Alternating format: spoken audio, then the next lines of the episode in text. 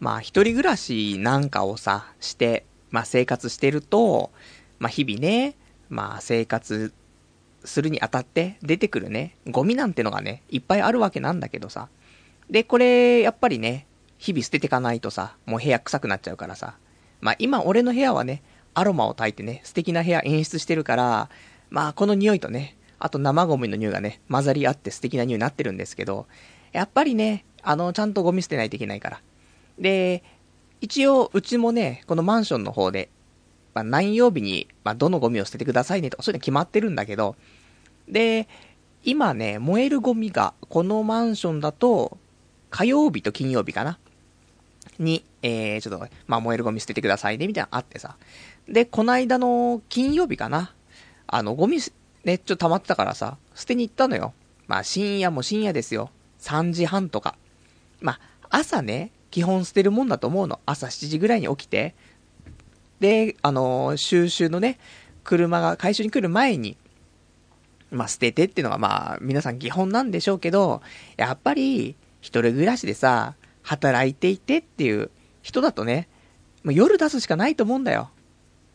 やっぱり子供がいたりとかね、あと、まあ、朝からの仕事とかね、奥さんがいたりとか、まあ、そういう条件がいろいろ噛み合えば、朝出しに行くっていう選択肢もあると思うんだけど、まあ、それはね、もう30も過ぎたね、彼女もいない、そんな一人暮らしの男だったら、もう本当に夜出すしかないから。で、夜さ、その3時半ぐらいにさ、まあ、ゴミ捨てに行って。で、まあ、うち5階だからさ、5階からさ、もう長いなと思いながらさ、下降りてってさ。で、ゴミ捨てて、で、まあ、階段登ってきますよ。で、まあ、帰りもね、まあ、行きはよいよい帰りはなんとらって話ですから、もう、またね、階段登るもだるくて、だりーな、この階段で5階まで登んのかよとかって思ってね、で、階段登って、で、部屋の前着いてさ、で、鍵はね、かけないで別に、ね、下のゴミ捨て場に行くだけだからさ、鍵かけないで、それで、あのー、まあ、家出たんですけど、だからもう、まあ、出てから1分、2分ぐらいだよね。で、すぐ戻ってきて。そんでさ、まあ、家のね、前着いたからさ、で、鍵かけてないからさ、そのままさ、あの、ドアをね、ガチャって開こうと思ったの。開かないんだよ。鍵かけてないのに。あれ？と思って。ガチャガチャガチャガチャってね。鍵かけてねえの？なんでかかってんだよと思って。見たらさ、そこ4階でさ、深夜の3時半にさ、全然知らない人の家のドアをさ、ガチャガチャするっていうさ、もう、ちょっと一歩間違ったら通報レベルなんだけどね。だからそんなんでやっべえと思って間違えちゃったと思ってさ。で、すぐね、そのまま、あの、走ってね、その上の5階に行ってね、それで、やっべえと思って。ね、なんか、申し訳ないよね。その住んでいる人がどんな人住んでるかわかんないけど、多分、俺と同じ、なんていうのかな、多分間取りだと思うのよ。俺の家の、ね、部屋の真下の部屋だからさ、間取り一緒だと思うから、まあ、15平米ちょっとぐらいの部屋だからね、そんなところ2人とかで住めないから多分まあ一人暮らしでしょうと。だからこれが男の人だったらまだね、いいよ。あのー、なんかね、ズボラな人だったらさ、別にいいんですよ。神経ズブとかあったら寝ててね、気づかなかったとかっていいんだけどさ、女性だった場合だよね。下住んでんの女性だったら、深夜の3時半に、ガチャガチャガチャガチャってね、ドアされたらさ、もう寝れないよね。その日は絶対寝れないし、もう一週間ぐらいね、ブルブルしちゃうからね、申し訳ないなと思って。で、まあ、できる限りね、わかりやすい感じ。あのー、5階に住んでいる俺が、ね、間違って4階のドアをガチャガチャしちゃったんですよってわかるように、まちょっとね、あの、4階から5階に上がるときね、間違ったときにね、少し分かりやすく足音を立てつつね、5階の方に駆け上がったから、それで察してもらえたらね、いいかなと思うんだけどね。まあ、そんなことをね、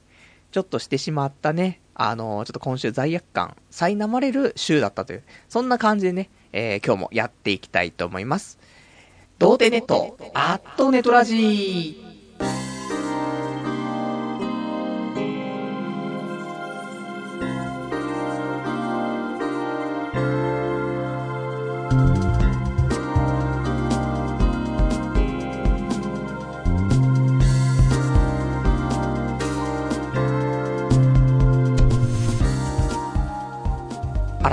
改めまして、えー、童貞ネット、アットネットラジパーソナリティのパルです。こんばんは。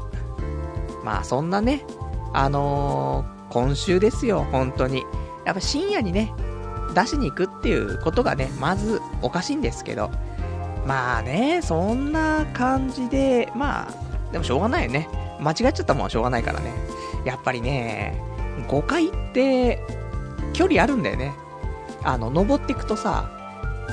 4階で、なんかあれ、そろそろかなって思うんだけど、で、いつも見ると4階っていうね。で、あとじゃあもう1回かと思って5回に行くっていうのが、まあ半年続いてるから、まあどうしてもね、やっぱりこれは、毎回4回までが限界なんだよね。で、無理して5回ね、登ってる感じなんでね、今後ももしかしてね、疲れてる時あってね、ちょっと意識がね、朦朧としてたりね、なんか集中してなかったら、また4回ガチャガチャしちゃう気がするんだけど、まあ、空いてなくてよかったなっていうね、話もあるんだよ。だって、それで、扉が開いてたらさ、ね、ガチャって入ってっちゃうわけじゃん。深夜の3時半に、もしかしたら女性の一人暮らしに。この大惨事だよ。で、ね、もう、全部配置が一緒だったらだよ。ベッドの配置が全部一緒だったら、そのままベッドの中入ってっちゃうわけだからね。いや、怖い。ね、怖いけど、ね、けしからんね。そういうのあったらあったでね、嬉しいですけど、まあ、完全に通報レベルだからね。もうだって、ね窃盗犯でしょ？殺人犯でしょ？完全にね。もうだからね、まあよかったよ。な、何も起きなくてね、よかったと思うんだけど、まあね、ちょっと下の人がね、今も、このラジオをさせていただいている、この部屋のね、真下の人、もしかしたら、聞こえてるかもしんないね。真下だからね。そうしたらさ、あ、そういうことだったんだっていうことでね、あの、気づいてもらえるかもしれないからね、ちょっとね、あの、今日は、あの、下の階に向けてね、ちょっと声を出していきたいと。そんな感じでね、やっていきたいと思いますので、よろしくお願いいたします。で、今日ね、えーと、まあ、いつも通り23時から1時間やっていきたいと思うんですけども、で、何かお便りとかね、いただけるようだったら、お便りお待ちしてます。で、お便りの方、掲示板かメールの方でお待ちしてるんですけども、えーと、掲示板の方、こちら、童貞ネットとググっていただいて、で、ホームページありますから、そのホームページの方に、えー、掲示板、で、掲示板の方で、ラジオ用スレその3というのがあるんでね、そちらの方にお便りいただきますか、あとはメール。で、メールの方だと、えー、何、メールアドレスですね。これが、ラジオアットマーク、童貞 .net、radio アットマーク、doutei.net。こちらまで、えー、お待ちしてます。で、掲示板だったら、まあ、あの、リアルタイムでね、いただけるんであれば掲示板で。で、事前にいただけるんであればね、メールの方でいただいた方がいいのかもしれません。で、あと、まず、今、もしかしたらホームページの方が繋がらない状況かもしれないんですけども、ね、この、まあ、安いサーバーですよ。ね、よく落ちてますから、まあ、そんなんでね、ちょっと今接続できない状況かもしれないんでね、えー、ちょっとその辺でホームページ今繋がらないっていう話と、ね、あの、ポッドキャストで聞いてる人はね、多分もう繋がりになってると思うんですけど、リアルタイムはねっていうことで。あとは、えっ、ー、と、掲示板の方、今のラジオ用スレその3っていうところに書いてくださいねってお話ししたんだけど、あとね、書けるところがもう少なくて、あと8通ぐらいお便りいただいたらね、あの、もうここ書け、書き込めなくなっちゃうので、えっ、ー、とね、その時はね、あの、ラジオ用スレその4っていうのをね、あの、もう作ってありますから。で、そちらの方にいただいてもね、あの、一応、今、ラジオ、ね、しながらね、見れるようにしてますから、そちらの方に、えー、ちょっとね、書けなくなったら、またね、お便りいただけたらと思いますんで、よろしくお願いします。まあ、そんなこんなでね、えー、もうそんな人の家のね、もう扉をガチャガチャするっていうのがね、今週一番面白かったことっていうね、ところなんでね、もう本当に何にもね、最近ないんだなっていうね、ことがわかるかなと思うの。でも今週休みが 3, 日もあったのよ。だからね、まあ、何かしらね、面白いことしたいなと、ね、思ったんだけどさ、なんもないんだよね、と思って。いや、でもね、ただね、思うのが、いつもなんか最近なんもないなで終わっちゃうじゃない。それが良くないなと思って。昔だったら、なんつうのかな、あの、ラジオのためならね、その体張るっていうかさ、ね、そういうのあったじゃない。ラジオのためだったら面白いかなーってね。だからちょっと、やったことないことね、挑戦してみようかなっていうので、何でもやってみようと。ね、もう、おっぱいパブなんてね、絶対に行きたくないって思ってた、ね、そんな時期もあったけど、まあ、ラジオの、ね、ラジオで話すと考えたら面白いかもしんないからっていうことで、おっぱいパブとかもね、まあ、行きましたし、だからなんかね、そういうラジオのためなら、円やコーラみたいなね、そういうのなくなっちゃってるなって、ちょっと思い直してさ、だ今週はちょっと頑張ろうと思って。で、まあちょっとね、金曜日、まあ休みだったからさ、で、金曜日ちょうどね、あのー、病院とか行ってさ、で、自転車でね、ちょっと行ける距離になったのね。今までさ、あのー、まあずっとここ10年ぐらい、その、まあ、池袋というかね、えー、池袋大山っていう駅があるんだけどさ、池袋から、えー、東武東上線でね、で、ちょっと数駅行くと大山って駅があってさ、まあ、そこのところにあるね、まあ、ちょっと病院にもう10年ぐらいね、月1ぐらいで通ってるんだけどさ、だからね、別に大宮の方ね、埼玉は大宮の方に住んでいてもそこ通ってたし、で、まあ、川口の頃も、板橋の頃もね、まあ、どんな時でも、まあ、そこ通ってたんだけどさ、で、あのー、ね、半年前にこちら池袋に引っ越してきてさ、だからもう自転車でね、通い、通える距離の、距離になったからさ、だから、まあ、金曜日自転車それで行って、病院行って、で、終わってからさ、まあね、時間はたっぷりあるから、で、自転車だしね、なんか面白いことできないかなとか思って。で、いろいろ考えたのよ。あの、山手、ね、せっかく東京にいるからさ、一回やってみたいと思ったのが、あの、山手線ってね、あの、一周ぐるっとなってると思うんだけど、あれを自転車で一周するっていうね、何かしら面白いこと起きるんじゃないのかしらって思って、で、それやろうかなと思ったんだけど、うん、ちょっと、うん、だるいなと思って。だちょっと、それ、残念、ね。な感じになって。あとは、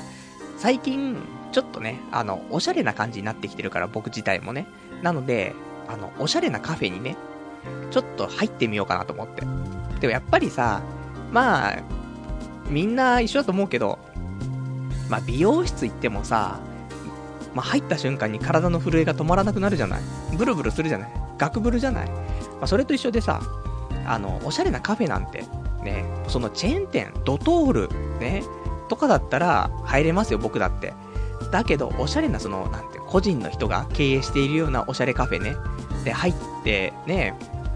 見渡すとさ、なんか素敵なね、そういうチェアと、ね、ソファーと、あってさ、で、おしゃれな人たちがね、みんなで談笑してるっていう、そういう空間だよ。でも、ね、俺もそういうところ行かないといけないって思ってさ、で、まあ一人だしね、まあ、ちょっと入ってみようかなと思ってね。で、自転車もさ、ママチャリでね、そんなおしゃれなカフェに乗り付けたら、それ失礼っていうものですけど、俺も乗ってるのもさ、そのロードレーサーっていう、まあ、かっこいいやつですよ。だからロードレーサーでね、ちょっと小脇に止めてね、それでカフェ入ってったらね、あれ、ね、おしゃれな仲間が増えたんじゃね？みたいな、そんな店内の空気になるじゃない？ね。したらさ、俺もさ、歓迎ムードでさ、入っていけるかなと思ったんだけどさ、でもやっぱしブルっちゃってさ、カフェもねえなと思って。ね、店の前行ったんだよ。店の前行って、中をチラッと見て、通り過ぎて、そっからまた折り返しで店の中チラって見たんだけど、もう2回通り過ぎたらもう中入れないよね。あいつちょっとさっきからチラチラ見てるやつじゃねみたいな。ねこ、ここのおしゃれ空間に似合わないやつじゃねみたいな話になるから、これダメだと思って。だから結局何もしないっていうね。結局何もしない話をね、ちょっとすることになっちゃってあれなんですけども、もうね、何かね、したいなと思うの。思うけど、ハードルが高いよねと思って。でも結局さ、あのスロット行って終わりですよ。ね、スロット行って、ね、もうでもそんな、ね、何万円で使わないですよ。もうスロット、やめようやめようっていう気持ちがあるから、抑えて抑えてね。まあ、4000円使ったんですけど。でもさ、まあ今までの考えたらね、4000円なんて、まあいいじゃないって話なんだけどさ、4000円使って思うことはさ、じゃあこの4000円、スロットに行かないで、だってスロットなんて、毎回同じことだよ。まあ、出る出ないはあるけど、まあ基本出ないし、で、出たところで、出てお金が儲かりましたで終わりでしょ作業自体は一緒じゃないあの、メダルか、メダル買ってね、で、メダル入れて、レバーオンして、ボタンを押すと。これをするだけ。あとまあ、打つ台がちょっと違うとかって話だけど、行く店も一緒だし、そう考えるとさ、いや、結局、ね、いつもと同じことをして終了ってさ、どうなのって思うじゃん。4000円払って。だったら、この4000円握りしめてね、まだ何もしたことないこと、何でもいいと思うの、本当に。あの、その辺のキャッチのお兄さんとかいるじゃない。4000円で面白いことないですか？って聞いて、それで、ああ、じゃあこれできますよとかっていう案内があるかもしんないじゃん。それがどんな、どんなにさ、ゴミみたいなことでもさ、まあ、スロットしていつもと変わんないね、そんなのを過ごしてるんだったら、何かしらね、もう変わったこと、今まで体験したことがないことがさ、4000で体験できるんだったらさ、そっちの方がいいよなっていうことを、スロットやね、出て、ね、もう4000飲まれてね、とぼとぼ歩きながら考えるっていうね。何やってんだろうと思って、その4000円もったいなくね？みたいなね。ちょっと思っちゃったりしてさ。だから、まあ、次回、ね、どうなるかわかんないけど、まあ、スロットね、やめられなさそうだけど、まあ、でも、ちょっとね、そこで使う分は、他に使った方がね、面白いんだったら、そっちに使った方がいいよねと思って。普通に物買ってもいいじゃないおしゃれなお店入ってさ、4000円で買えるものなんか買ってみてもいいじゃないまあ、おしゃれな店入った時点でちょっとガクガクしちゃうから、ちょっと無理なんだけど、おしゃれな店入れないけど、何かしらね、4000円もあったらね、その辺の、ね、小さなフランス料理屋さんとかね、ね、イタリア料理屋さんとかに入ってさ、ディナー食えるよ。3、4千でディナー食えるから別に小さいお店だったらね。それ一人で食べてきました。十分面白いと思うんだけどさ。まあそんなこともできずね。まあそんな、ね、えー、今週なんだけどさ。そんで、えっ、ー、と、まあ一応ね、ありますよ。ね、いつもないない言ってもあるんですけど、あの今週さ、あれよ、あのー、住民税が届きまして。ね、みんな届いたかな？多分、6月ぐらいに、ね、なってから徐々に皆さんね、あのー、届いてるかと思うんだけど。いやー、届いちゃってさ、で、まあ、この辺ね、あのー、普通の、なんていうの、一般的な地上波でね、やっているようなラジオのパーソナリティだったりとか、あとはまあ、テレビのね、まあ、お笑い芸人とか、まあそういう人は、年収の話とかしませんよ。税金の話とかしませんよ。で、どうしてもね、隠しきれなくなると、長者番付とかね、それに出ちゃいますけど。まあ、こういうね、あのー、皆さんのね、お近くにね、あのー、ちょっといます。このネットラジオのね、パーソナリティぐらいは、自分の年収をね、さらけ出して、どのぐらいの税金来たよっていうね、そういうお話をね、したいななんてね、思いまして、まあ、今までもね、よくしてるんですけど、別に隠すことでもないしって話だからね。まあ話していきたいと思うんですけど。ね。で、まあ、これ聞いてる人がね、社会人だけじゃなくてさ、高校生、まあ中学生、まあ小学生はいないかなと思うけど、まあ聞いてると思うからさ、大人になるとね、大人になると、このぐらい働くと、このぐらい税金持ってかれるよっていうね、そんな現実をね、ちょっと、あの、受け止めていただけたらね、いいかななんて思いますからね。えー、ちょっと発表していきたいと思います。平成23年、えー、分ですね。所得等明細ということでね、ここまで話すやついねえよなっていうね、話なんだけど、あの、今回ね、えーと、もらったのが、まだ俺があの、埼玉、埼玉の方にね、埼玉県住んでる時にいただいたものなので、えーと、この税金に関しては、今東京住んでるけど、去年埼玉だったんで、埼玉玉県からの、えー、まあ、税金ということでね。で、俺埼玉市住んでたから、まあ、県民税埼玉でね。で、埼玉市の市民税。その二つが来てるんですけども、ねえ、みんないくら？本当に。まあ、年収によってね、その、住民税って変わってくるから、なんとも言えないけど、まあ、この、えっ、ー、と、23年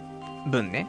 の、えっ、ー、と、給与収入っていうね、まあ、全部の、まあ、いわゆる額面ってやつでね、手取りじゃなくて、税金とか引かれないで、額面で、フルで、俺に対してね、あの、いくら料金が発生してましたよって話になると、えー、309万6450円ね。ね、生々しいですね。でもまあまあ300万オーバーっていうことで、もう本当に30歳、ね、31歳ですよ。それが300万って。ね、これってだ、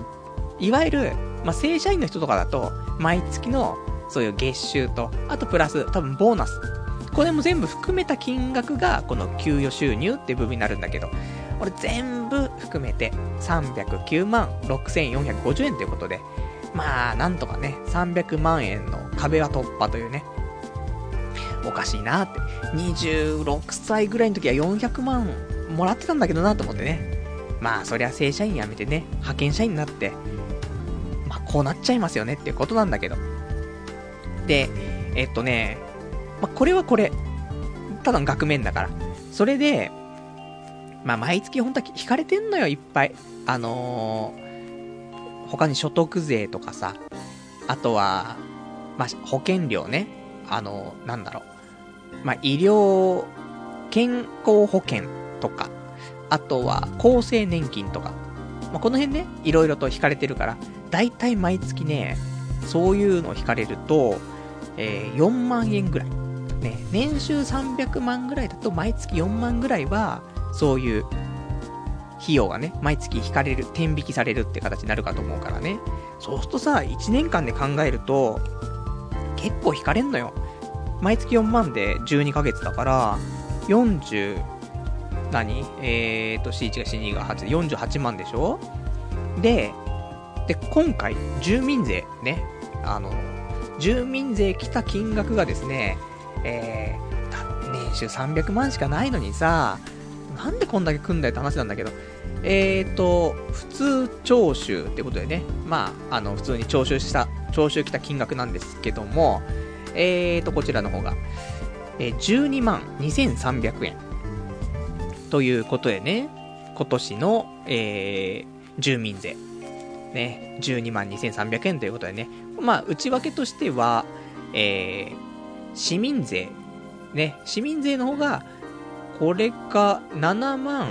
と4000円。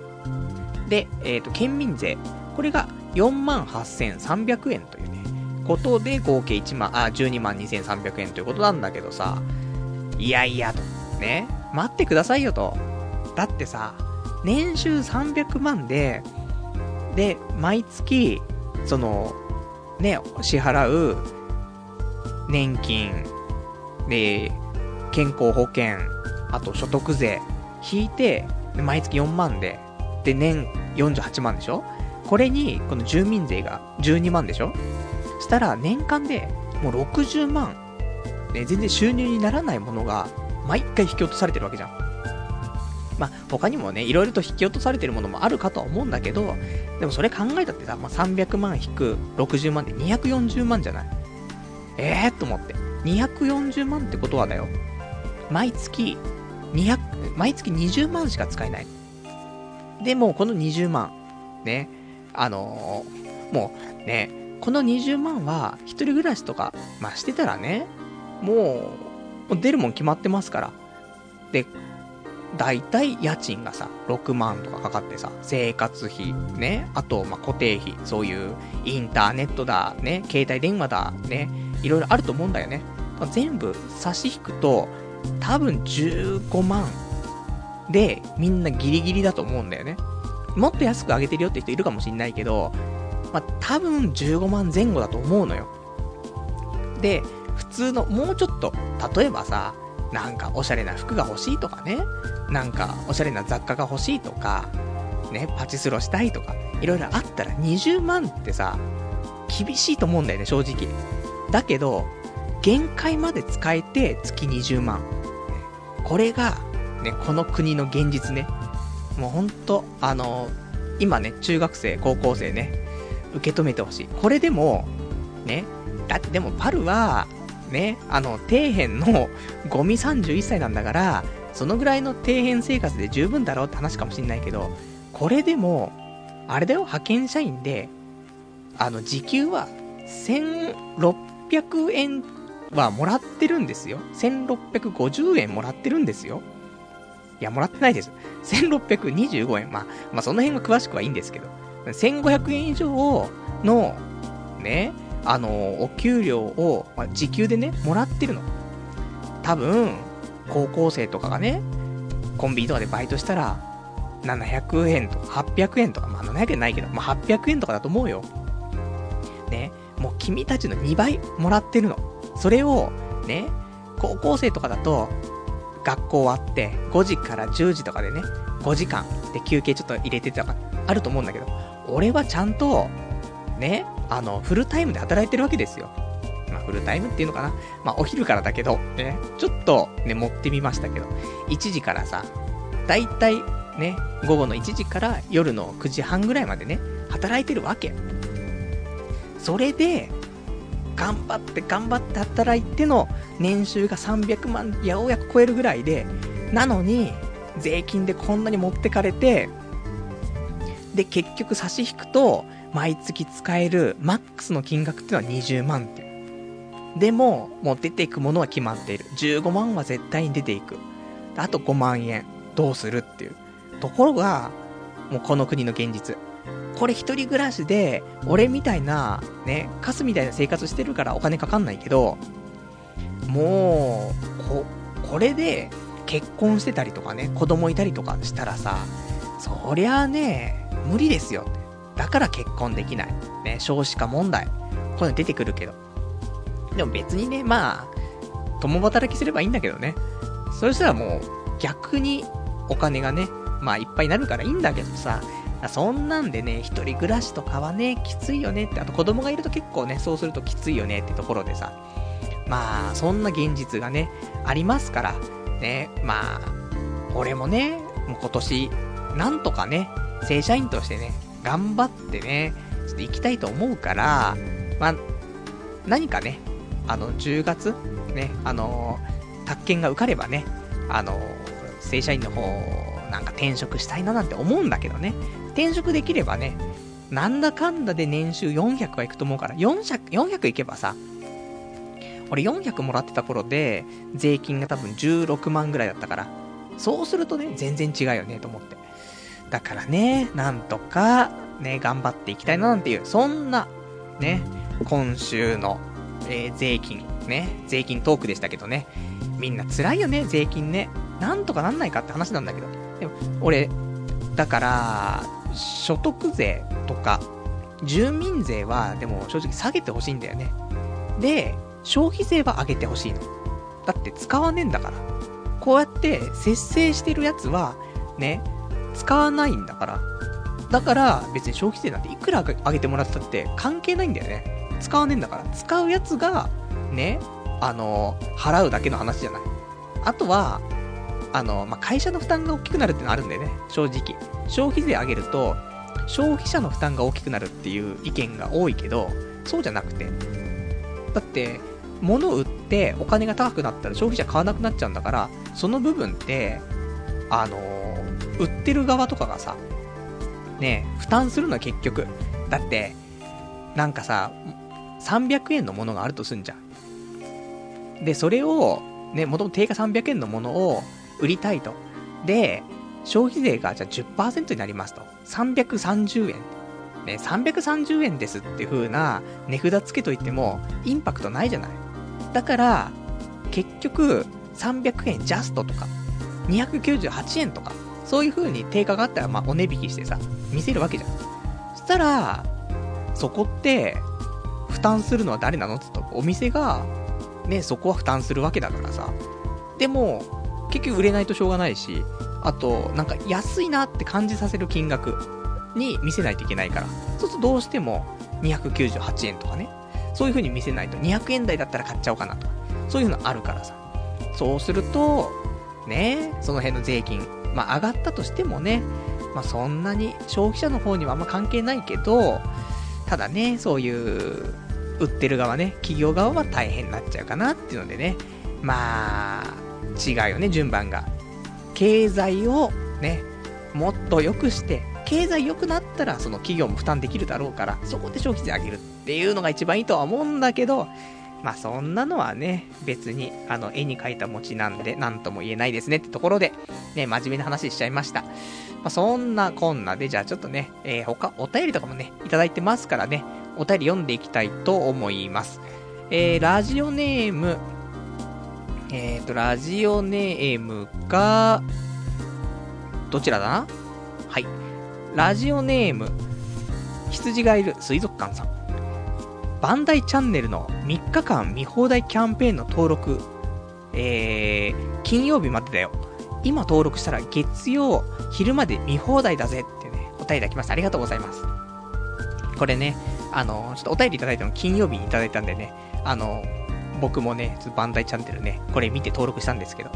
みんな登録したかな？こんなお得な情報ね、見過ごしたっていうね、そんな人はこのラジオ聞いてないと思うんだけどさ。でもね、あの、俺登録したんだけどさ、結局、あのー、何も見なかったね。登録だけして、何も見なかったてか、結局さ、このバンダイチャンネルっていうのがさ、なんだろう、バンダイっていうの？バンダイチャンネルっていうところで、えっ、ー、と、アニメとかね、まあ映画とか、まあアニメ映画とかいろいろ、ま公開しててさ、そこで、まあ毎月いくらとか、1000円とか払うとかな？あの、見放題で見れるのね。で、それが3日間だけ見放題でね、あのー、体験できますよと。そんなキャンペーンやっててさ。で、いろんなのあるのよ。あのー、まあ、ガンダム関係とかね、とかもあるし、まあ、今までのね、名作の、まあ、サンライズ絡みとかね、そういうのもいっぱい、まあ、見放題なんだけどさ、結局見ようとするとさ、アニメってやっぱし、ワンクールで13話じゃないやっぱね、6時間とかね、かけて見ないと見終わらないから。なかなかね、あの、見ようって気になんなくて。本当は見たいのいくつかあったの。あの、コブラとかね。コブラ、普通になんか、アニメ化されてるやつがさ、あって、ただね、見たら、あの、なんか、3回ぐらいアニメ化されてんだよね。だからこれ全部最初から見たらもうちょっと3日間じゃ無理だなと思ってさ。だから結局は登録だけしてね、何も見なかったって、本当にバンダイチャンネルの思うツボっていうね、感じだったんだけど、まあ、別にね、無料会員でもね、あの、無料で見れる、そんなチャンネルもあったりとかね、するからさ。なんでね、ちょっとバンダイチャンネルね、登録したんだけどね、っていうね、何もしなかった残念っていう、そんなお話ですね。はい。あとは、えー、ラジオネーム、ピピンさん、パルさん、1万円のもの買ったら、1000円が消費税で取られることを分かっているか2000万のものを買ったら、2000、えー、200万が税金で取られるんだぜっていうね、お答えいただきました。ありがとうございます。そうなんだよね。結局、消費税を10%にするっていうことはそういうことなんだけどさ。で、まあまあ、でもよく言うのがあれだよね。生活用品には、その、そんな課税するなんてね。今までの5%とかにして、贅沢品に関しては、ね、嗜好品とかね、そういうものに関しては10%にしろとかね、そういう話があったりするけど、なんかその辺もなんか判断するのめんどくせえなってところだよね。なんかまあ、あの、今そうやって不動産とかの話、ね、ちょっと勉強とかしてるからあれなんだけどさ、まあ、不動産とかだと、まあ、税金かかるものとかかからないものとかあったりするからさ、まあ、その辺うまくね、あの、見て買うといいかななんて思うんだけど、多分、土地、建物って税金かかる課税対象だと思うんだけど、土地って課税対象じゃないと思うんだよね。もう全然俺も、あの勉強してるふりしてるだけだからね。これ合ってるかどうか、ま、全然わかんないんだけど。だから別に消費税いくら上がろうが、あの土地を買う分にはね、問題ないかなと思うんだけどね。まあそういうのでうまくね、まあ買うタイミングをちょっとずらしてみたりとかね、いつ買ってもいいものはいつ買ってもいいじゃないというものがあったりとかすると思うけど、でも結局、ね、まあ、いいよ。だって、買わないもんものを日々、だってさ、言ったって、月5万円も物買わないじゃない家賃、家賃もさ、別に消費税かかるわけじゃないじゃん。もともと含まれてる金額で提示されてさ、ね、別にそういうなんか、税金とかもかかるんかわかんないけど、全部含めの金額を提示されてこれでいいですよって言ってるわけだから、別にね、そこがどうの、どうのこうのなるわけじゃないから、基本的には、まあ、日々の食費ぐらいだよね。あとはもう特に何も買わないんだからさ。だから食費とか言ったって月2万、3万とかでしょ？言ってもね。そしたら3万で10%で3000円でしょ？もういいんじゃないって。結局3000円だよだったら、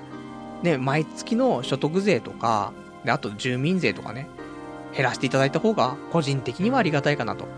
思うんだけどね、っていうね、まあ難しいところだよね、そこはね。うん。そんな感じです。あとね、ちょっと今お便りピピンさんから、えー、土地は税金かかりませんよ。正解ってね、お便りいただきました。ありがとうございます。皆さん物知りですね、本当にね。ありがとうございます。ね、よかった。俺の知識間違ってなかったということでね、ちょっとね、ほっとしたんですけども。で、あとはね、えー、ラジオネーム、ラジオネーム山田メロスさん。えー、うちの会社来ればいいですよ。今、正社員の、えー、公募してますよ。池袋からすぐだしってね、お便りいただきましてありがとうございます。いやー、俺みたいな無能な人間はね、無理ですよ。やっぱり。あのー、何もできないからね。本当に。だから、公募していてね、もし紹介ね、あのー、知り合いで、ね、あのー、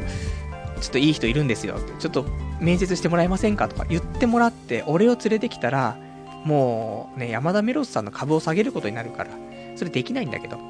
あとまあまあ、あの、働きたいのもね、あの、一応目標としては、あの、結婚相談所でね、働くっていうね、のがちょっとね、あの、構想にありますからね。まあ、そこちょっと無理だった時にね、もしかしたら土下座してね、お願いする可能性もありますから、その時はちょっとね、お願いできたらなと思います。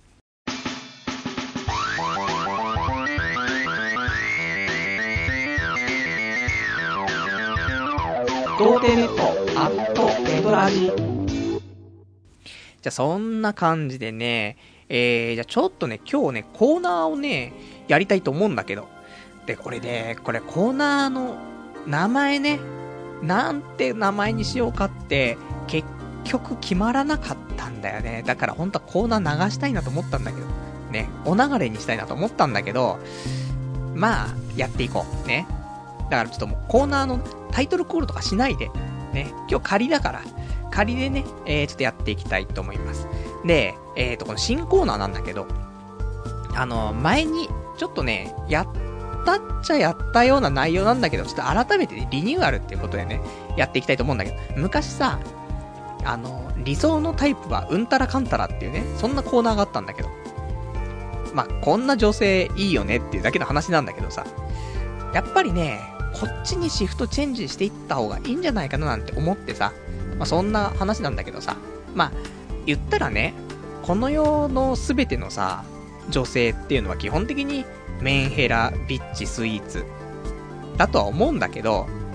まあ、でもそんな人ばっかりじゃなくてさ、中には素敵な女性もいるんだというね、そんな夢を持ってね、やっぱし生きていきたいわけじゃない、僕たちも。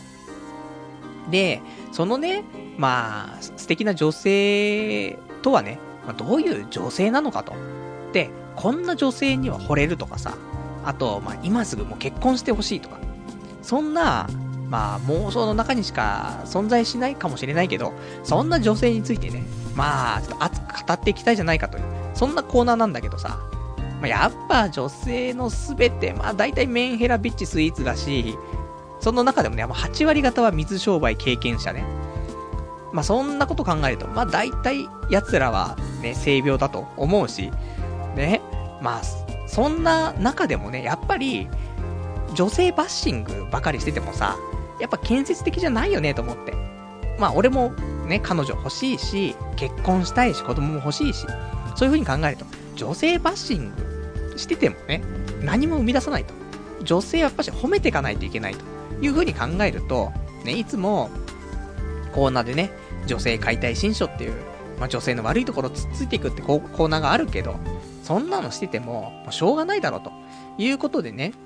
まあ、少しプラスなね、まあ、こういう女性がいたらいいなっていうね、そんな願望をね、話していこうじゃないかと。そんなコーナーをちょっと熱くね、やっていきたいななんて思ってさ。だから、あのー、まあ、来週までにね、あの、素敵なコーナー名つけてね、あの、来週からちょっと本格的にね、やっていきたいと思うんだけどさ。で、あの、今週、ね、こちらのコーナーでね、思うことはね、あのー、ちょっと思ったんだけど、オロナミン C を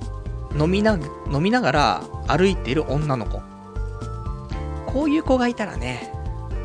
うん、本当に、あの、通りすがりでね、その見かけたらね、そのままね、結婚してくださいっていうね、このまま婚姻届届けに行きましょうっていうね、そのぐらいいいなと思って。どうなんだろう。みんなでも、あると思うんだよね。あの、女ってなんか、うぜえ、うぜえじゃん。うぜえじゃんっていうかなんかもう、変な飲み物飲んでんじゃん。ジャスミンティーとか。ね。で、ペットボトル、ね、カバンから出して、チビチビって飲んでしまって、で、ね、2、3歩歩いたらまた、ね、あの、カバンから取り出してチビチビって飲んでっていうのを繰り返すような、そんななんかわけわかんない生き物じゃない？そこをさ、なんか、ね、ちょっとポニーテールじゃないけどさ、ちょっと髪の毛後ろで縛ってね、そんで、オロナミン C なんて飲みながら歩いてたら、惚れるよねって、いう風に思ってさ、あ、やばいな。こんな話しちゃうと、明日ね、街からオロナミン C 全部売り切れちゃうと思うんだけど、そのぐらいね、いいなと思って。あのー、まあ、他にね、そういう栄養ドリンクとかでもいいんだけどさ、でもなんかその、女性向けのじゃなくてね、なんか、体にね、良さそうな雰囲気のするね、そんなのを飲んでいる感じがね、なんかいいなと思ってさ、夏とかね、特にね、ちょっと薄着のね、人がね、なんか暑いなってなって、いつもは、その、肩にかかるぐらいのね、長さの髪の毛で、ちょっとでも汗がね、ちょっと、なんか、かったるいと。そこで、髪の毛をね、くくってさ、そんで、駅のキヨスクなんかでね、あのー、オロナミン C 買っちゃってね、おばちゃんオロナミン C つってね、で買ってもらってすぐキポンって開けてね、グビグビ飲んでるみたいな。そんな女の人、憧れるわって。絶対この憧れはね、男は持ってると思うんだよね。って思うのは俺だけなのかちょっとわかんないけど、俺相当来ると思うんだけど、来ないのかな？ね俺はちょっとね、そんなんで、いいななんて思ってね。まあ、そんな、こんな、ね、内容の話をね、していこうじゃないかというコーナーなんでね。まあ、来週もね、あの、こんなお話ししていきたいと思うんでね、あの、ご期待いただけた。やっぱりね、本当に、あの、悪口良くないよ。ね。まあまあ、まあ、悪口言わないやつもね、俺も逆に信頼できませんけど、でも、悪口ばっかり言っててもね、仕方ないですから。なんも生み出さない。ね、憎しみは憎しみしか生み出さないからね。憎しみのね、連鎖をね、俺で断ち切らないといけないから。そうすると、俺がね、ここで断ち切って、で、女性をね、よいしょよいしょしてね、で、君かわいいね、かわいいね、つってね、うち近くだからちょっと寄ってかない、かわいいね、つってね、で、先っぽだけだから、つってね、かわいいね、つって。そんなことをすればね、なんか、素敵なことも起きるんじゃないかなって思ってね、そのコーナーをね、ずっと始めさせていただきましたんで、うん。じゃあちょっとね、今ね、お便りもいただいたからね、ラジオ、えー、読んでいきたいと思います。ラジオネーム、おーさん。パルさんは、飯とかがっつり食ってる女子の方がいい派かってね、お便りいただきました。ありがとうございます。そう。まあ、そうだよね。どちらかというとそうだよね。なんかやっぱり、なんかちっちゃいなんかちょこちょこしたのをなんかちょこちょこ食べて、で、お腹いっぱいみたいな。ふざけるなよっていうね、風に思っちゃうから。そしたらね、なんかガツンとね、食ってる方がかっこいいよね。ただ、デブはダメだよ。ね、これあの、もちろん前提は、ね、あのー、それなりの普通の中肉中背か、もしくはもう少しスリムな女性で、それでいて、多少なりともね、あの、見た目もいい人がやってる場合であって、ね、あの、デブスじゃないですよ。デブスの方がね、あの、がっつり食ってたら、それはもうフードファイターだから、ね、それはもう二郎行ってもらうか、ゴーゴーカレー行ってもらうかもどっちかにしてもらうしかないから、それはしょうがないんだけど、ただ、なんか、だから、立ち食いそばとかいいよ。ああいうだ、雑な感じ、好きなのかもしれないけど、でも、その、雑すぎちゃダメよ。だその、ね、雑な女性じゃなくて、ちゃんと、ね、多少なりとも整っている人で、そこで、そういうね、あのー、雑な部分というかね、なんか、いい部分ね、いいと思うんだよね。だから例えば、スーツ着てさ、外回りとかしてる女性とかでさ、で、立ち食いそばとか入っちゃってさ、で、そこで髪の毛結んじゃってね、それで、もうそばなんか食ってるみたいな。そんな素敵な女性いたら、ねそこで一緒にそば食べてるおじちゃんたちはみんな惚れちゃうよね。すごいいい女がいるってね。みんなツイッターでつぶやいちゃう。ね。蕎麦屋なうってね。髪くくってる女性が蕎麦食べてるなうみたいな、しちゃうからさ。そういうの見るとね、いいよねって思っちゃうのは絶対俺だけじゃないと思うんだけど。まあ、これはね、あのー、タイプだからね、好みのタイプはどんな人かって話だからね。うん、ちょっとそういうのはね、あるなって思います。あとラジオネームピピンさん。言葉遣いが美しい人っていいっすよ。普段使わないような言葉を親切に使われた時はちょっとインパクトあります。えー、そんな人と最近出会ったんですが、ローソンで働いている中国人の明るい女性でしたが、というね、お答えいただきました。ありがとうございます。うん、言葉遣いはね、重要だよね。本当に。なんか、もうさ、最近、言葉の乱れは性の乱れ。ね。だからさ、やっぱし言葉の乱れてるのはあんまり好きじゃないんだけどさ、まあ、俺も言葉結構乱れてるけど、なんていうの、やっぱり女性のさ、ちょっと、なんとかだわみたいなさ、そういうの使う人もいなくなったよね。最後に和をつけたりとかさ。ね、そういうのを使われると、ちょっと、キュンとするかもしれない。なんか、方言がいいとかっていう人いるかもしれないけど、方言よりもそういうなんか丁寧な言葉っていうか、女性らしい言葉とかを、ちょっと使われたら、ねえ、キュンってくる部分あるよね。なんかここは雑じゃない方がいいんだよね。食べてる姿とか、ね、食べてる姿汚いのダメだよ。汚いんじゃなくて、そういうちょっと、一丁気合い入れてみたいなね、感じがあったりとかするといいんだけど。やっぱ言葉遣いは、そういうのもあってもいいかもしれないけど、崩れてるのはちょっと逆になえるから。だから、そこはちょっと丁寧なことだって、丁寧な言葉遣いでさ、そんなね、あのー、なんか、あ、素敵な人だなっていう人がさ、途中ね、なんか営業周りで疲れていたところでさ、キヨスクでオロナミン C 買ってさ、おばちゃんありがとうとか言ってさ、ね、挨拶もしっかりしてんだよ。おばちゃんありがとうとか言って、で、オロナミン C グビグビ飲み始めたらさ、惚れるわって。おろしなうになっちゃうじゃん。だから、まあそういうのはね、やっぱり、まあ、そういういいところはね、あの、いいし、で、なんか、抜けててもいい部分は抜けててもいいんだけど、やっぱりそういう言葉遣いとか、あと食事のマナーとか、そういうのはしっかりしてもらってさ。で、他のところでね、そういうちょっと一面見れるとね、なんかいいなって思っちゃう部分はね、あるのかななんてね、僕は思ったりするかなというところです。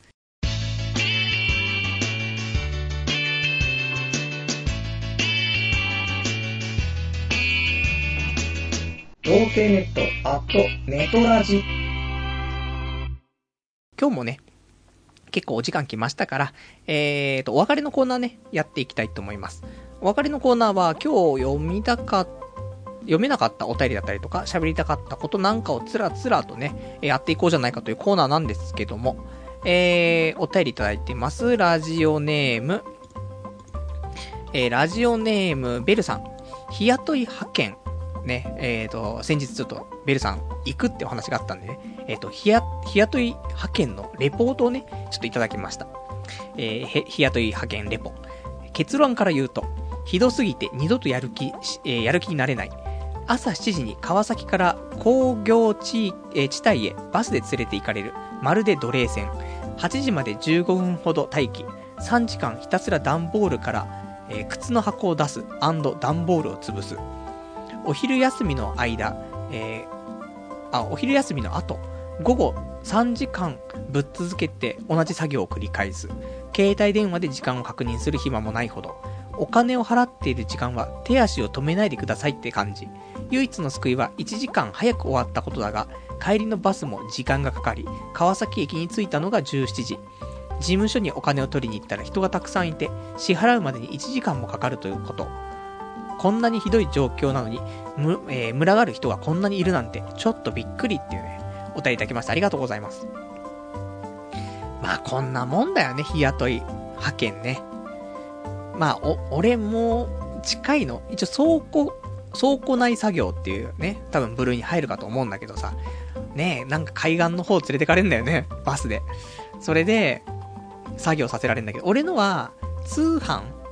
とかなのかな？ちょっと大手の通販系のところの、まあ、商品がいっぱい並んでるね、そんな倉庫に行って、で、あの、ピッキングっていうの。その、こ、こことこことここのね、あの商品取ってきてくださいみたいな紙渡されて、それを、その何番の棚みたいなところ行って、取ってきてっていうのを繰り返すって作業なんだけどさ。まあ、ね、肉体労働ってこういう感じだよね、やっぱりね。ただ肉体労働のいいところはやっぱり、その、早く終わるっていうね。その日の作業がうまく進めば早く終われるっていうね。ところがやっぱり、大体どのね、あの、肉体労働もあると思うんだよね。だ引っ越しもそうだし、こういう、なんだろう。ね、倉庫内作業とか多分そうだけどさ。まあ、うまくいけばね、美味しいっちゃ美味しかったり。あとなんか、例えば、事務所移転とか引っ越しとかだと、その、もともとやるつもり、ね、そういう予約が入ってたものが、なくなった場合ね、そうすると、結局仕事することないから、もう今日ね、仕事なくなったから帰っていいよとか言って、一応、あの待機、ね、費用みたいなんでね、3000円とかもらえたりとかね、そういうのあったりするから、まあそういうのもね、あるけど、まあ派遣はね、派遣ってかその日雇い労働はね、まあこういうことになるよっていうことはある程度想定してね、行った方がね、まあいいかななんて思うよ。で、行ってみて、ね、これよりも良かったらそれはいいことだしさ。まあこれよりひどいのもあるからね。まあ、大体ここの辺がラインかなって思うんでね、この辺を想定していったらね、いいんじゃないかなと思います。ね、レポありがとうございました。あとは、えっ、ー、と、ラジオネームまどかさん。えー、6月16日の土曜日は NHK のアニソン三昧がありますよ。えー、自分も数曲リクエストしました。えー、かそる気はしますが実況すれ立てても面白いんじゃない、あ、面白いかもしれないですね。えー、以下コピペ。アニメソングを徹底的に紹介する特別番組、今日は一日アニソン三昧 Z が NHKFM で10、えー、こちら6月16日土曜日朝9時から25時まで放送される NHKFM の、えー、三昧シリーズの第2弾として2006年に第1回が放送され、えー、今回でシリーズ最多の5回目となるアニソン三昧。司会は水木一郎、尾形めぐみ、藤崎博アナウンサーで、えー、三昧シリーズ史上最長となる16時間にわたって生放送が実施されるというね、そんなね、情報をお手入れいただきました。ありがとうございます。いいよね。好きなんだよ、俺。あの、このアニソン三昧ね。あのまあ、なかなかね、あの、聞く、聞けるタイミングっていうのもななかったりするんだけどさ、聞けるタイミングがあったら聞いてさ、それで、ね、ちょっとね、あの、楽しんでるんだけどね。今回で5回目ってことで、ただね、俺ちょうどこの日はね、仕事があってさ、聞けなかったんだよね。残念なんだけど。なのでね、まあ、なんか録音しとけばよかったなと思って。で、後でね、16時間やってればさ、ね結構楽しめるよね。もうずっと楽しめるからさ。だからこのアニソン三昧、ねちょっと楽しみだったんだけど、もね、終わった後で、うわ、録音しとけばよかったんじゃんと思ってね、ちょっと後悔しちゃったんですけどね。まあ、結構聞いてる人いると思うんだよね。なのでね、まあまあ、あの今回も良かったんじゃないかなと思うんですけどね。よく2チャンネルとかでもね、こういうのすれ立ちますからね。アニソン三昧ね。そうすると、結構ね、盛り上がる話題になったらね、あのすごいね、レスがついたりとかしてね、面白かったりするからね。そんな2チャンネル見ながらね、聞くのも面白いっていうね。そんなアニソン三昧。次回あったらね、もう、仕事休みますから、有給取って。なんで有給取ってまでラジオ聞くんだって話なんだけど。ね、でもそのぐらい面白いね、あの、やつですから、次回ね、第6回、ある時はね、またぜひね、ちょっとね、教えていただけたらありがたいななんて思います。で、あとね、えーと、あとはね、えーと、今日喋りたかったこと他にいくつかあるんですけども、えーと、先週ね、あの、リスナーの方から教えていただいたドラマ、リーガルハイね、ガッキー出てるよって、で、面白いよって話があったから、早速ね、あの、見ちゃったんですけど、たまたまね、あの、リーガルハイ、ドラマ始まるとき、ちょうど休みだった、その日ね。で、始まる前に家にいたからさ、じゃリーガルハイ見てみようと思って。見たら面白い。ね面白い、いいじゃないと思ってさ。なんか、いつもはもう少し面白いのが、面白いっていうかその、笑えるっていう方向の面白いらしいんだけどさ、今回ちょっとシリアス回だったらしいんだけど、全然ね、俺、まあ、シリアス系のが好きなのかもしれないけど、シリアスがメインでちょっと笑いが入ってるぐらいだね。一番好きな感じだったんで、逆に見た時が良かったのかもしれないけど、相当面白くてさ。で、ね、結構続きものだとさ、あの、途中見てないとよくわかんなくなっちゃうけど、別にと、このね、途中のね、話から見ても、全然わかる感じだったから、まあ、できればね、1話だけ見といて、そっからね、見れたら一番良かったんだけど、まあ、それでね、普通に、あの、面白く見れたからね、まあ、次回見れたらね、見たいと思うんだけど、仕事だったら見れないからあれなんだけどさ、ちょっとリーガルハイね、面白かったから、まあ、これからね、なんか、DVD とかね、そのハードディスクに、ね、取りためてるよって人いたらね、あの、ぜひ、リーガルハイね、面白いから見た方がいいんじゃないかななんて思います。あとはね、今週、あの、前に3月のさ、頭に、あのー、イケコンっていうさ、マチコンに行って、で、その時に、あのー、カバンを落としてさ、で、そのカバンを落としちゃいましたっていうのを警察に届け出出してたんだけどさ、まあ、一向に警察から連絡来ないからさ、3ヶ月ぶりにね、ちょっと警察行って、で、ちょっと荷物届いてないんですかって。ね、ちょっと、連絡来ないんですけどってね。俺の DS 猫ばばしてないですよねっていう、そんな話したんだけど、うん、全く届いてませんと。ね。届いたら電話してますからって、もう早く帰れみたいなね、感じでね、残念っていう。もう3ヶ月出てこなかったらもう無理だと思うからね、もう諦めるしかないですねって、そんな悲しいね、お話。あとは、えっ、ー、と、そのね、まあ、一結婚、まあ、その3月行きましたけど、今度、えー、7月の末に、大塚婚っていうね、えー、懲りずに行こうという話で、えー、で、ちょっと申し込みの方はしましたから、えー、確定ということなんですけども、それで、えーと、まあ、その時ね、まあ、行きますから、もし、ね、大塚婚行くよっていうね、人いたらね、あのー、もしかしたら俺いるかもしんないからね、その時はね、なんかちょっと共同戦線でもね、あのー、ちょっとこちら手を組んでね、女性にアプローチしていっても面白いかなと思うからね、もし、行け、あの、大塚婚行くよって人いたらね、あの、教えていただけたらね、面白いかもねって思って。で、えっと、その大塚婚一緒に行くやつと、まあ、来週飲むことになったんだけどさ、まあ、なんていうの、打ち合わせ的なね、ところも1ヶ月前なんだけど、1ヶ月前から打ち合わせはしないんだけどさ、まあ、その、そいつはね、あの、アニメとかもちょっと詳しいね。そんなイケメンだからさ。あそんな、アニメトークとかね、しつつなんだけどさ。で、あのまあ、来週話すとは思うんだけどね。まあ、そんな話でね、来週そんな、ちょっと飲みに行った話なんかをすると思うんでね、ね、リア充、リア充だな、本当にな。もう、おしゃれな、ね、もう部屋も、模様替えもちゃんとしましたから、もうおしゃれな部屋になってさ、で、友人とね、そんなおしゃれなね、あの、飲み屋も行ってさ、飲み屋っていうかもう、おしゃれな雑誌に紹介されちゃうようなね、日本酒のこだわったところとか飲み行っちゃいますからね。まあ、あの、近所なんですけど、ね、基本的に近所しか行かないからね、わざわざ、ね、六本木とかさ、あのー、渋谷とかそんなの行きませんよ。歩いて行けるところだから大塚なんですけどね。大塚の飲み屋なんですけど、でも雑誌とかにね、紹介されちゃう勢いの、ね、ところですから、もうよくわからないですけどね。まあそんなところ、まあ来週飲み行くって話で。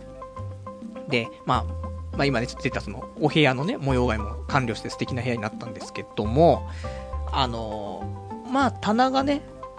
まあ2個、でかい棚をね、えー、ちゃんと設置して、で、その上にはね、天下をね、えー、左からフリップホール、で、天下 3D、ポリゴンね。で、あと、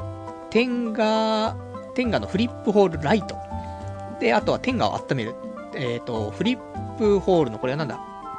天下ウォーマーね。まあ、この辺4つね、並べてみたりしてるんですけどね。誰も呼べないっていうね。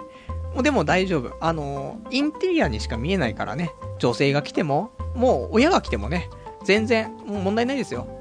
素敵なインテリア。ね。そんな風に思わせることもね、できるんじゃないかっていうね、ぐらいのオナホールっていうね。うん。まあ他にもね、あの、結局だ、この狭い部屋にね、あの、ダッチワイフをさ、まあ、膨らましたまんまでずっといるからさ、もう邪魔なんだよね。そろそろ、ちょっとね、一回鈴木玲奈ちゃんにはね、し、あの、しぼんでいただかないとね、もうお部屋がいっぱいでしょうがないんですけども。えー、じゃあ、あとね、喋りたかったことが、まあ、すごいどうでもいいんだけど、あの、風が吹けばおケアが儲かるっていうさ、そんな、なんていうの、こと、言葉があるじゃない？全然どうでもいいんだけど、なんか、風が吹けば、カツラが吹っ飛ぶっていうね。そんなことが言いたかっただけです。ね、どうでもいいですね。で、あとはね、えーと、他お便りいただいているから、えー、お便り読んでいこうかな。えっ、ー、と、ラジオネームが、どこだ？えっ、ー、とね、結構いただいているのでわからない、わからなくなっている部分がありますけども、で、あと、そうだな、他の話もちょっとあって、父の日。父の日はみんなね、今日、今日というかさっきまでね、えー、父の日だったんですけども、何かプレゼントしたかななんていうね、ところで、俺、まあ、結局悩んだあげくね、何あげていいかわかんなくてね、で、何をあげたんだ？あの、楽天で、なんか、魚のセット。ね、何あげてんだって話じゃない。なんか美味しい魚のね、干物とかそういうのいっぱい盛り合わせになってるやつと、あと、なんか、箸ちょっとブランドの箸みたいなのあるんだよ。なんか、どこどこで有名なね、なんとかって箸みたいなのがあってさ。で、それをちょっとセットになってるものをね、えっ、ー、と、プレゼントしましたって感じで多分届いてると思うんだけどさ。まあそんなんでね、毎年ちょっとね、何あげていいかわかんないからね、もう、次回、もう来年のね、父の日のものも考えていかないといけないんじゃないかななんてね、思う今日この頃ですね。本当に毎年ね、困ってるからね、なんとも言えないなっていうところ。